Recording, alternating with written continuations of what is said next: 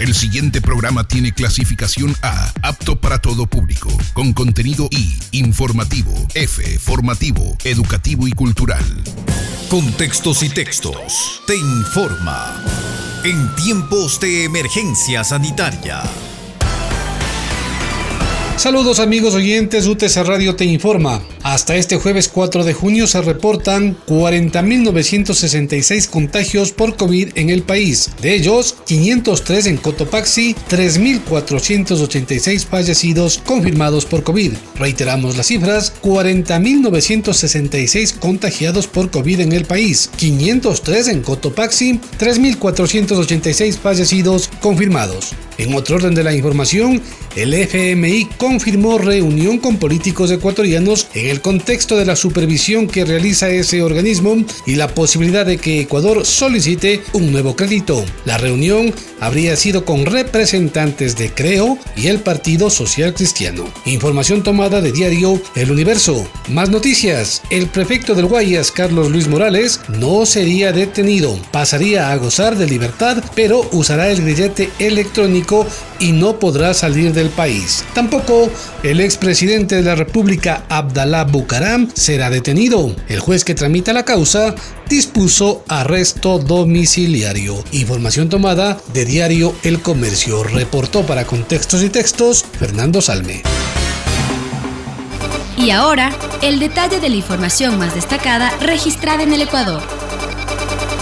Saludos amigos oyentes, UTC Radio te informa. Lenin Moreno anunció creación de Consejo Asesor para ayudar a enfrentar retos económicos. El presidente Lenin Moreno anunció la conformación de un Consejo Asesor Económico que colaborará con el Gobierno Nacional. Dijo que el mismo estará conformado inicialmente por Pablo Lucio Paredes, Fausto Ortiz y Augusto de la Torre. Además, señaló que se irán sumando más perfiles. Gracias por dar un paso al frente y apoyarnos en esta dura tarea cuando el Ecuador más lo necesita, agregó. Moreno mencionó algunos de los retos económicos para el semestre que queda del 2020 y que serán tratados por el Ministerio de Finanzas junto al anunciado Consejo Asesor, por lo que solicitó a la Asamblea que desistan del juicio político contra Richard Martínez quien además está a cargo de la renegociación de la deuda externa. No es el momento para politiquerías, señaló. Información tomada de Ecuavisa. Continuamos con la información. Fuerza Tarea Conjunta de la Fiscalía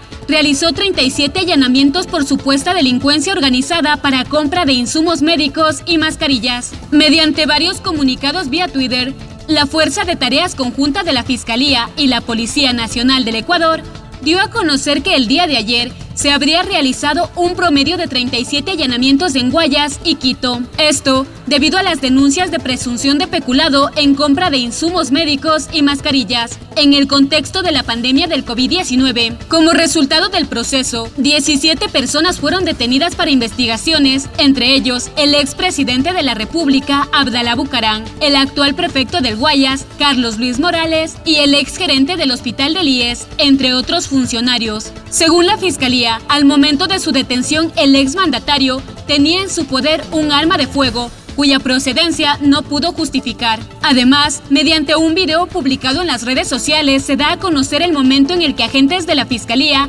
proceden con el allanamiento de uno de los domicilios de Bucarán, logrando llenar una camioneta con cajas que, según afirmaban, contenían pruebas para la detección del COVID-19. Minutos más tarde, la entidad de control dio a conocer otro comunicado sobre la detención del prefecto del Guayas, quien se encontraba en una urbanización privada en la vía San Borondón. Por otro lado, la fiscalía informó que continuará con la búsqueda del exdirector del IES, Miguel Ángel Loja, quien hasta el momento se encuentra prófugo de la justicia tras estar siendo investigado por presunto sobreprecio en la compra de mascarillas N95. Información tomada de la página oficial de la Fiscalía del Ecuador. Seguimos informando. Movimientos indígenas mantendrán las medidas de aislamiento en sus territorios hasta el 15 de junio. Mediante un boletín de prensa, la Confederación de Nacionalidades Indígenas del Ecuador dio a conocer que tras una reunión realizada el pasado 1 de junio, con representantes de las regionales Ecuarunari, Confenaye y Conaice, se decidió mantener en sus territorios las medidas de aislamiento y control sanitario hasta el próximo 15 de junio. Anunció que en este tiempo se trabajará en la creación de un plan de contingencia que les permita enfrentar la pandemia. Esto debido al aumento de los casos de COVID-19 en sus territorios. Además, manifestó que respaldarán de forma progresiva las movilizaciones del sector de los trabajadores y estudiantes, precautelando siempre la protección y salud de sus integrantes. Por otro lado, la dirigencia anunció que solicitarán donaciones de pruebas PCR a organizaciones nacionales e internacionales. Finalmente, exhortó al ministro de Economía, Richard Martínez, a eliminar la brecha de desigualdad en la educación tecnológica que viven los sectores rurales. Información que circuló de la página oficial de la Confederación de Nacionalidades Indígenas del Ecuador. Para contextos y textos, reportó Silvia Vega. Saludos amigos oyentes, UTC Radio te informa. En La Tacunga, Parroquia Eloy Alfaro requiere más organización y apoyo de las autoridades. El Consejo Parroquial Urbano de Eloy Alfaro tomó acciones frente a la pandemia e inseguridad, pero requieren más accionar municipal y gubernamental. William Bastidas, principal del Consejo Parroquial Urbano de Eloy Alfaro, dio a conocer el trabajo que realizaron desde esta organización para enfrentar la emergencia sanitaria. Aseguró que se coordinó con la alcaldía, prefectura y gobernación, pero que aún falta más trabajo. Bastidas contó que se efectuó un seguimiento particular de los casos de infectados por COVID-19 dentro de la parroquia y se determinó que durante los primeros días sí se ejecutó con normalidad el aislamiento, pero después el cumplimiento no fue rígido. Aseguró que de acuerdo al levantamiento de cifras de contagiados, el número no coincide con los que otorga diariamente el COE provincial. Eloy Alfaro es una de las parroquias más grandes de la Tacunga y uno de sus problemas también es la inseguridad, que no dio tregua durante la emergencia. Debido a ello, Bastidas solicitó a la gobernación de Cotopaxi que se dote de mayor contingente policial, más patrullaje, más control a la parroquia, dijo.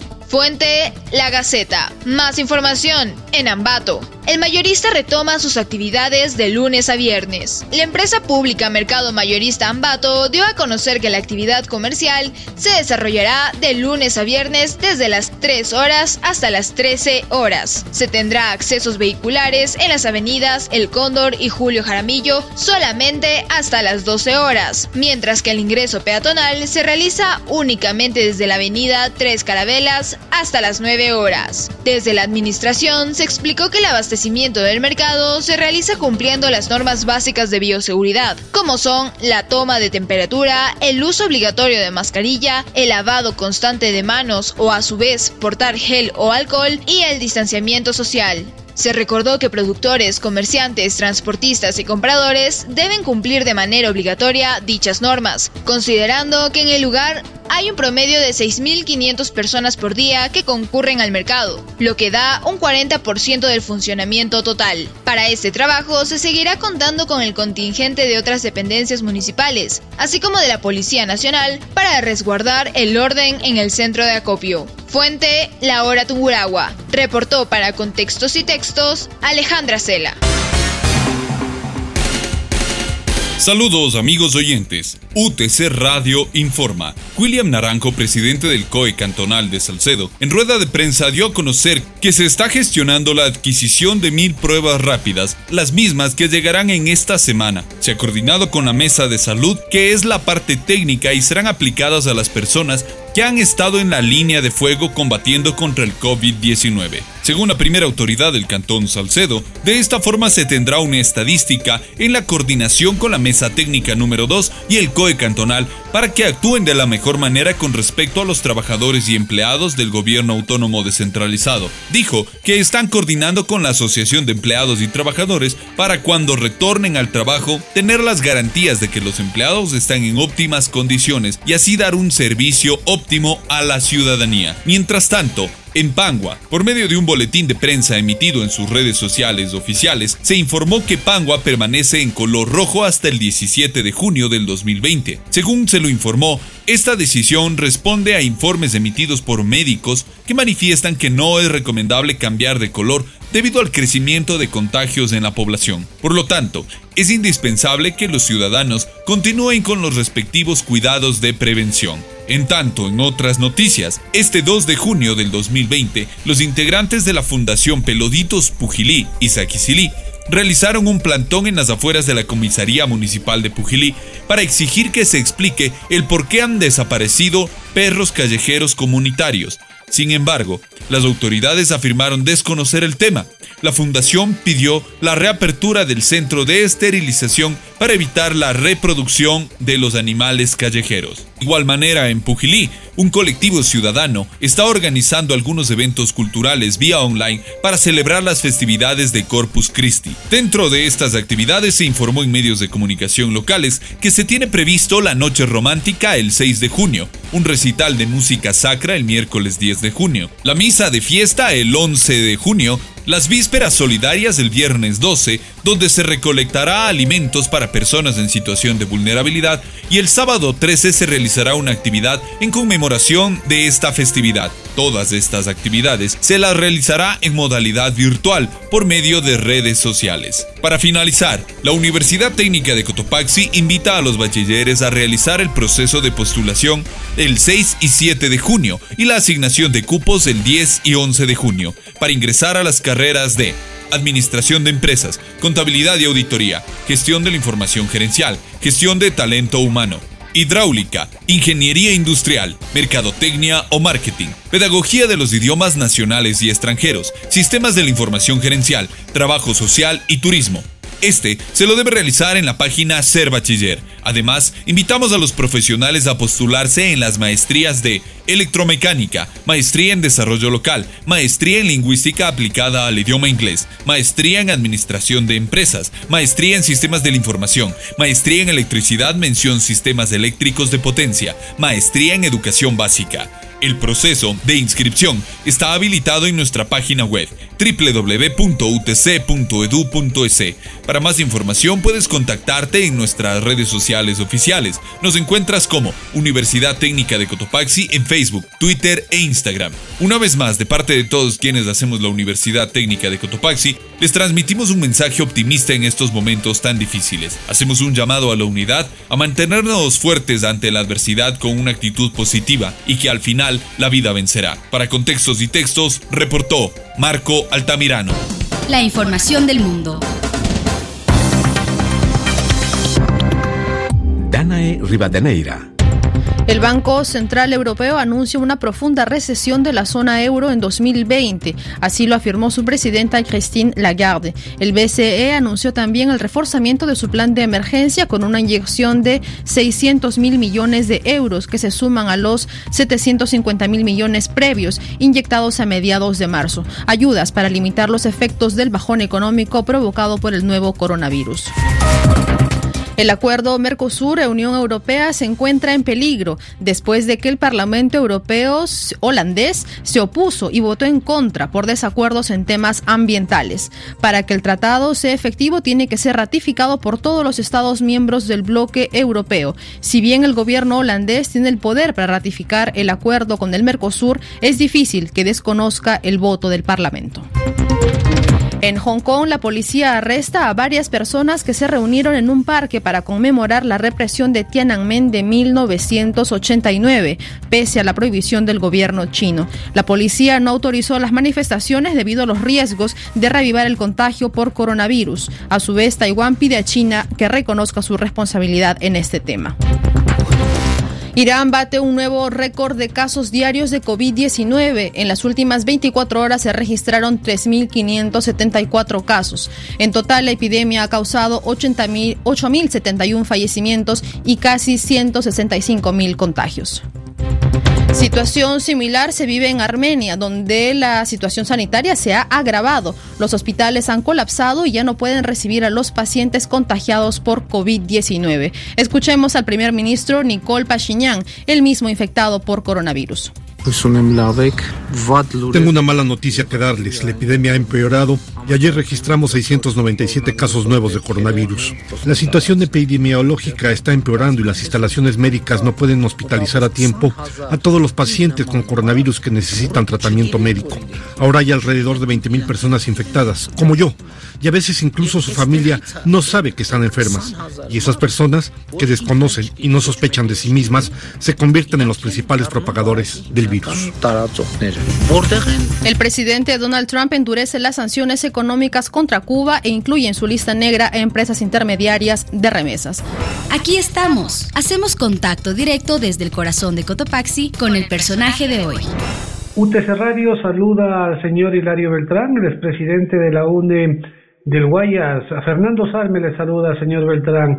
Agradeciéndole por la atención, queremos preguntarle cuál es el criterio de los docentes, cómo se inicia el año lectivo en la costa normalmente o hay algún tipo de novedad además de lo que estamos viviendo.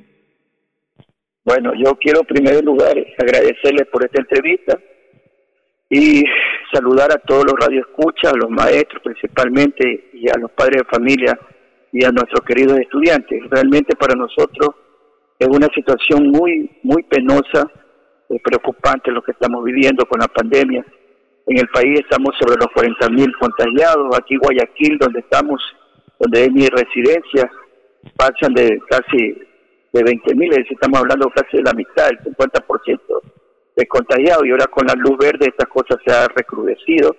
Pero las autoridades esconden las cifras, como vienen haciendo, sobre todo porque, porque solo oyen a los empresarios, oyen a los sectores pudientes y no les interesa la vida de los de las personas y sobre todo de los maestros. Sepan ustedes que aquí en lo que es la región litoral costa hay y existen un millón de niños que no pueden recibir las clases virtuales, sincrónicas o asincrónicas, porque no cuentan con los implementos, tanto telemáticos como tecnológicos, y sobre todo no tienen el Internet. Es un problema lacerante que ha desnudado la situación del Ministerio de Educación, que ni siquiera los establecimientos educativos cuentan con el Internet. Significa entonces que el gobierno le debe a la educación. No ha habido una respuesta, no ha habido una planificación. Para darle un ejemplo, aquí en Guayaquil existe el Internet gratuito, que dura 15 minutos, lo entrega el municipio de Guayaquil. ¿Qué le costaba al Ministerio de Educación llegar a un acuerdo con la alcaldesa, que creo que no se iba a negar, de abrir a una o dos horas el Internet y entregar el Internet gratuito a los niños y niñas? En los sectores urbanos marginales de Guayaquil, la gran mayoría de niños no cuentan con este Internet.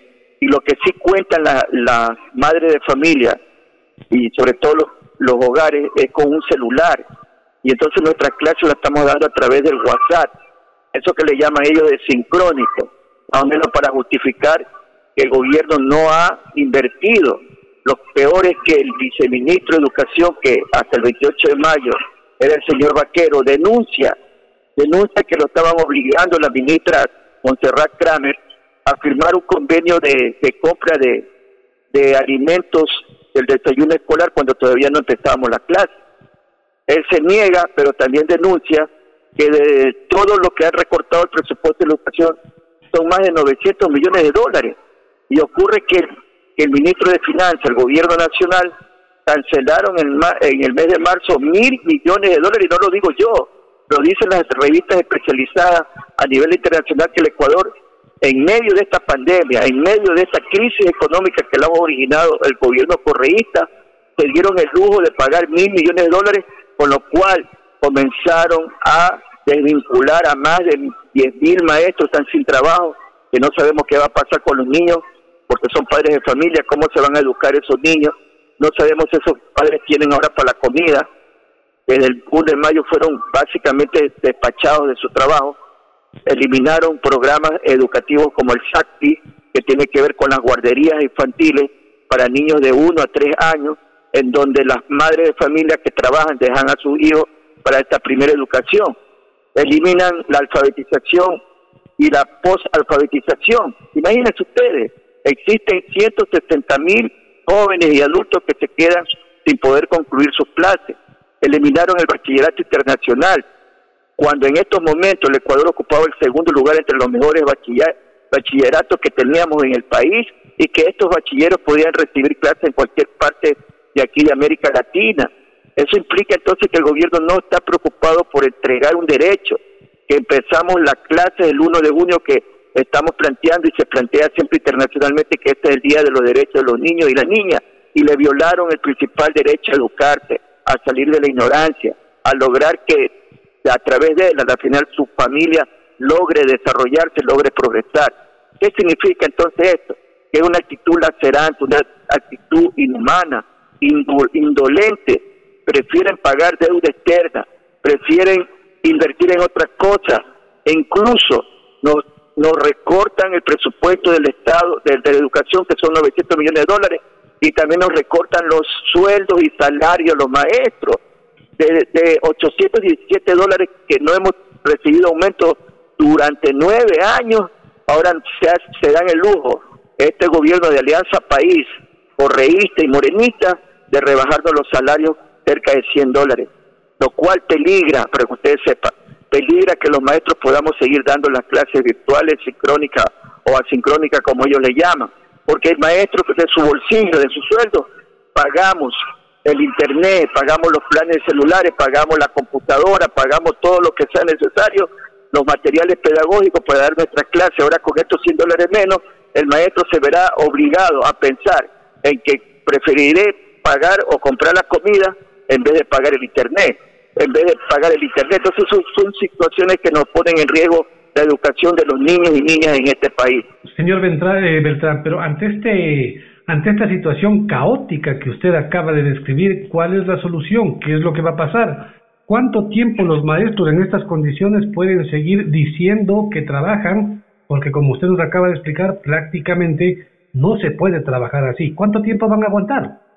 Yo creo que aguantaremos un mes, quizás dos, porque el gobierno ha planteado que durante seis meses nos van a recortar estos 100 dólares que nos están sacando de nuestros bolsillos y posiblemente los maestros hagamos algunas ademanes, pero nosotros a nivel de la Unión Nacional de Educadores hemos demandado al Estado, a la Corte Constitucional y la Defensoría del Pueblo. La Corte Constitucional ya declaró y ya resolvió medidas cautelares. Eso implica que el gobierno le está exigiendo que no reduzca el presupuesto del Estado, que se vuelva a reintegrar a los maestros, que se los vuelva a reubicar y que también todos los programas como el SACPI, como alfabetización y alfabetización se han devuelto a los, a, los jóvenes, pero son medidas cautelares, aún falta la resolución definitiva de la Corte Constitucional que posiblemente sea la otra semana que lo llegue, que lo entregue. Para eso nosotros queremos presionar que sea en beneficio del pueblo y que debe, en este caso, la Corte Constitucional hacer respetar la Constitución porque la Constitución del Estado dice en el artículo 165, literal 2, que el Estado ecuatoriano, el gobierno, no puede recortar el presupuesto de educación ni salud en momentos de emergencia. Y esto que estamos viviendo nosotros es un momento de emergencia. Se viola la constitución cuando nos, nos quitan los sueldos. Todos los derechos de los trabajadores son progresivos, son para mejorar la calidad de vida, dice la constitución. No son regresivos y más bien han lastimado la dignidad y lo poco que ganamos los maestros y como ya le digo, corren riesgo que podamos seguir dando clases porque quizá el maestro podrá aguantar dos meses, no va a poder aguantar seis meses, por eso estamos esperando que se resuelva a través de la Corte Constitucional, ¿verdad? Las demandas que hemos presentado y también a través de la Asamblea Nacional, donde también hemos demandado y la Comisión tanto de Educación como la de Participación Ciudadana han hecho resoluciones exigiendo al gobierno que impida esto, porque existe una orden, un mandato a través de la Conferencia Internacional de los Derechos Humanos, en el en numeral 21, que desde el mes de marzo exigió a todos y cada uno de los gobiernos de América Latina que no despidan a los maestros, que no exista rebaja en la salud, no hayan recortes presupuestarios en educación. Entonces están violando los derechos internacionales del hombre. Los convenios internacionales están violando la constitución, violentan todos los derechos de la ley de educación, la LOEI, la LOCET y violenta también el Código del Trabajo. Ya, todas estas medidas son inconstitucionales y son ilegales. Ya, eso por de parte o en la parte que hace referencia a los sueldos y salarios de los docentes. Pero ¿qué pasa con el sistema técnico? ¿Qué pasa con el sistema práctico de los estudiantes? Porque también ellos se van a ver afectados. Eh, si es que esto sigue así, si es que no se toman decisiones ¿Cuál va a ser la calidad? ¿Qué es lo que van a aprender nuestros estudiantes? ¿Cómo, cómo justificar ese trabajo? Por favor, explíqueme. Sí, verá, mire, la verdad que esta situación ha desnudado terriblemente la situación del, del país y, y la poca inversión que ha habido en educación. No ha habido una gran eh, inversión. Eso implica que los colegios técnicos o también los, bachilleratos y todos los demás están sufriendo ahorita un retroceso en el aprendizaje. Lo poco o mucho que podamos brindar a los maestros, que de nuestro esfuerzo que hacemos, es lo poco que podemos enseñar. Pero realmente estamos contra H y machete porque no tenemos el respaldo del Ministerio de Educación. La ministra de Educación está ahorita eh, siendo denunciada por el ex viceministro, donde le denuncia que ella ha hecho, quiere, quería que se invierta 10 millones de dólares, él se opuso, por eso renunció. Y él mismo denuncia que son más de 930 millones de dólares que se lleva el, del presupuesto de la educación el Estado ecuatoriano a través del ministro de Educación, a quien estamos exigiendo que sea destituido y que inclusive hemos logrado que se lo llame a juicio político en la Asamblea Nacional. Incluso la próxima semana también hemos exigido y va a ser llamada, ¿verdad?, a una audiencia a la ministra de Educación para que responda por todos estos abusos, por toda esta situación que no ha habido ni siquiera una coordinación correcta entre maestros, entre el Ministerio de Educación, entre las autoridades y el gobierno, con el objetivo de cómo lograr llevar adelante la educación, porque imagínense ustedes, ellos plantean guías pedagógicas y esas guías pedagógicas no tienen nada que ver con lo que estamos enseñando hoy, nos hacen perder el tiempo, nos han dado unas capacitaciones que tampoco tienen nada que ver con lo que tenemos que dar y cómo nosotros manejar más bien la situación virtual tecnológica. Y las escuelas, los niños, las niñas, las madres familias, sobre todo de las escuelas, no cuentan con el maestro de informática ni el maestro de inglés porque desde el 2015 le quitaron el maestro de informática, es decir, tenemos un problema, un atraso en tecnología. Nuestro país está atrasado siquiera con cerca de unos 15 años de atraso en tecnología y sin embargo los maestros, a pesar de eso, estamos haciendo todo el esfuerzo necesario porque nuestros alumnos tengan el conocimiento que requieren, lo, lo, lo necesario, lo, lo más importante, que significa para nosotros lograr que el niño o la niña no se quede atrasado en su conocimiento. Eso es lo que estamos haciendo, por eso nosotros creemos que vamos a seguir peleando, vamos a seguir en las calles reclamando estas cosas que denunciando el día 8 de junio, lunes 8 de junio, vamos a sumarnos a la gran movilización que está planteando el Frente Unitario de Trabajadores, el Frente Popular y, la, y, un sector de la CONAIE junto a los campesinos el 8 de junio, lunes 8 de junio, 10 de la mañana, va a haber una gran jornada de movilización en todo el país.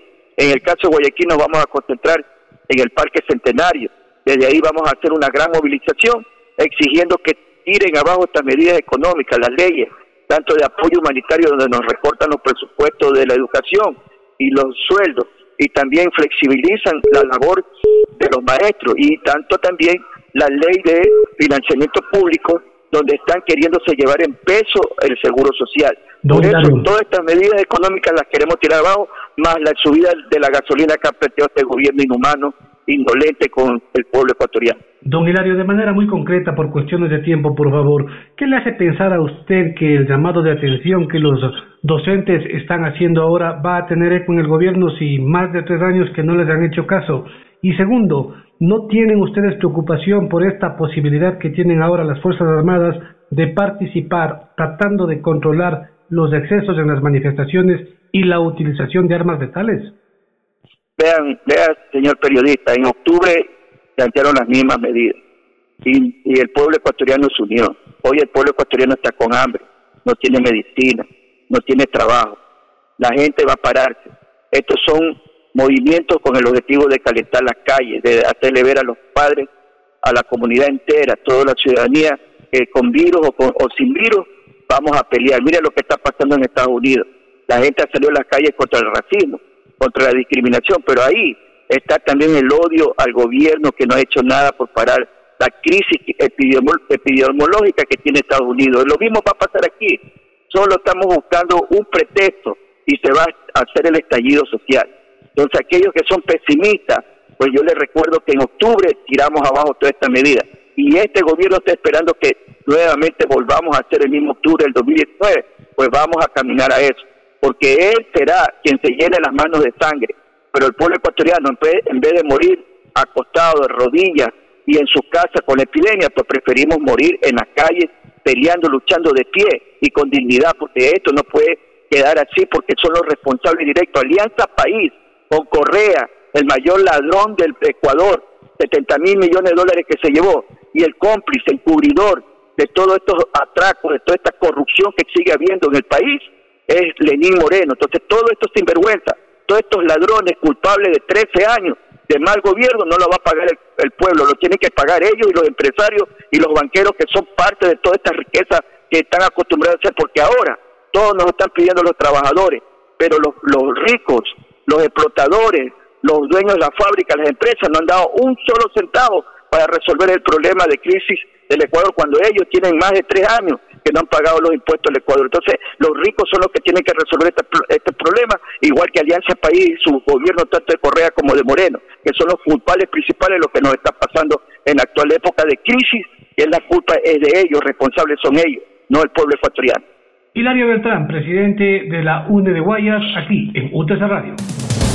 Hasta aquí la emisión especial de Contextos y Textos en tiempos de emergencia sanitaria.